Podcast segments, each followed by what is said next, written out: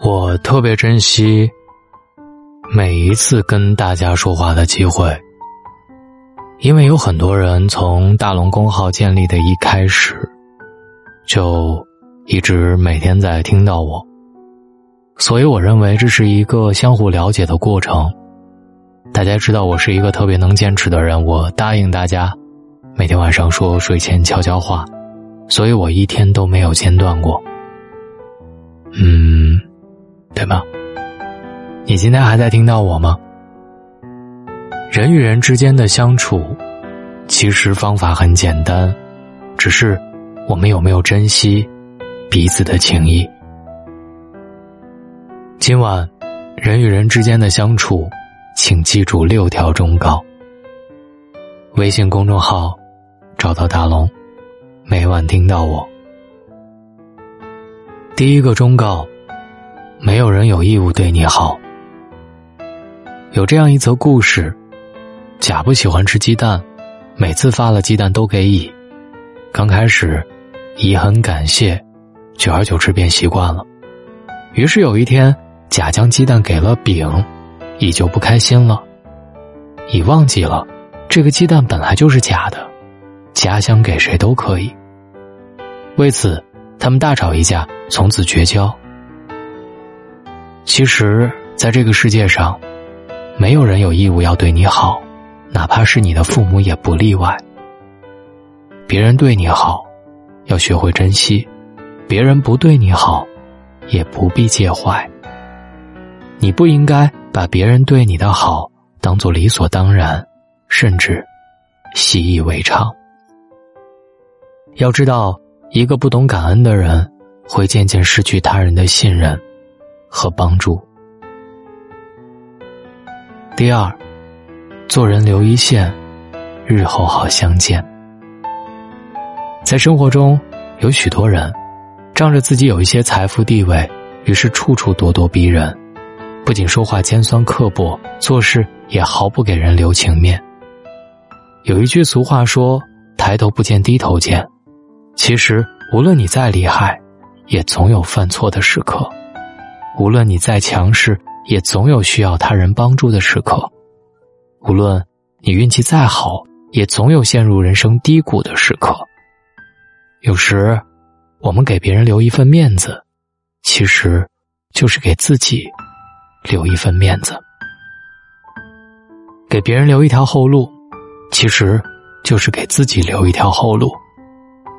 一旦你把话说的太近，把事做的太绝。最后失了人心，吃亏碰壁的还是你自己。第三条忠告：你不优秀，认识谁都没用。认识一个熟人，曾经总是想尽办法去跟所谓的成功人士结交，无论是平日里请客吃饭，还是微信里评论点赞，他总表现得很积极。后来他做生意资金周转不灵，于是向这些人借钱。但他们要么避而不见，要么找理由推脱，最后连一万块也没有借到。其实，所谓的社交，不过是同等能力和水平的人才能真正走到一起，甚至你足够优秀，别人才愿意帮你。一个人优秀了，自然会吸引来同等能量的朋友；反之，你即便强行。去挤进不属于自己的圈子，也终究是徒劳无益的。第四条建议：礼尚往来是教养，不占便宜是修养。你身边是否有这样的人？每次吃饭总是你买单，每次乘车总是你付钱，哪怕每次逛街买杯热饮也总是你请客。其实。这些人不是没钱，不过是想占你的便宜而已。每当付钱时，他们要么上厕所，要么正在接电话，总之总说下次请客。有一句古话常讲：“来而不往，非礼也。”其实，人跟人之间的交往就像积分制，你不能总是去消耗别人对你的情谊，而总是吝啬于付出你的真心。一旦你太过自私和算计，最终孤立无援，也会失去所有的朋友。第五条忠告：别人可以自嘲，你不可以附和。在知乎上曾经有这么一个问题：开不起玩笑的人，不受欢迎吗？而高赞的回答是：无论关系多熟，揭人短和开玩笑都是两回事儿。故意去戳伤还嘲笑他人开不起玩笑的人，非蠢即坏。比如，别人可以说自己矮，但是你不可以拿别人的矮当做聊天的噱头；比如，别人可以说自己胖，但是你不能拿别人的胖当做嘲笑他的资本；比如，别人可以说自己穷。但是你不可以总拿别人的穷当做伤害他人自尊心的借口。其实，别人的自嘲不过是安慰自己的无奈之举，但是对于他人的礼貌和尊重，你却不能总是拿着别人的缺点来说事儿。第六条建议：静坐常思己过，闲谈莫论是非。许多时刻，我们总是去评价他人是非对错，但却常常忘了要学会反思和自省。其实，你只需要管好自己，不要把太多的心思和精力都用在议论和评价他人身上。有时，你去抱怨和指责别人的不对时，其实自己也没有做好，更没有资格说别人。有时，你并没有站在别人的角度去考虑时。其实你的判断和评价，常常是有失偏颇的。有时，当你站在道德的制高点，去批评别人的时候，其实你的道理和结论，也都是不成立的。所以，请学会护住口，守住心。不该说的话，千万不要说；不该造的谣，千万不要误传；不该下的定论。千万不要轻易妄断。人跟人之间的相遇，就是一种缘分。愿你且行且珍惜，不要伤了他人的心，也不要毁了彼此的真情。人与人的相处，是一个慢慢相处的过程。了解彼此，也需要时间。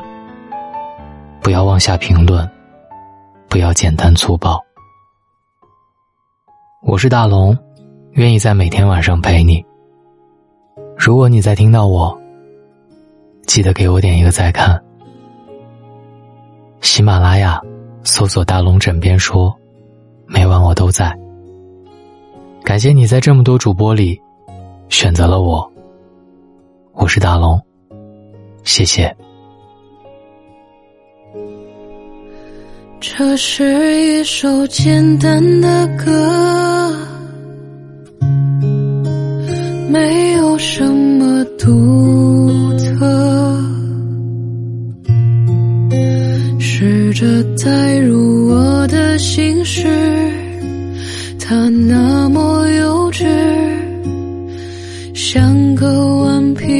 孩子。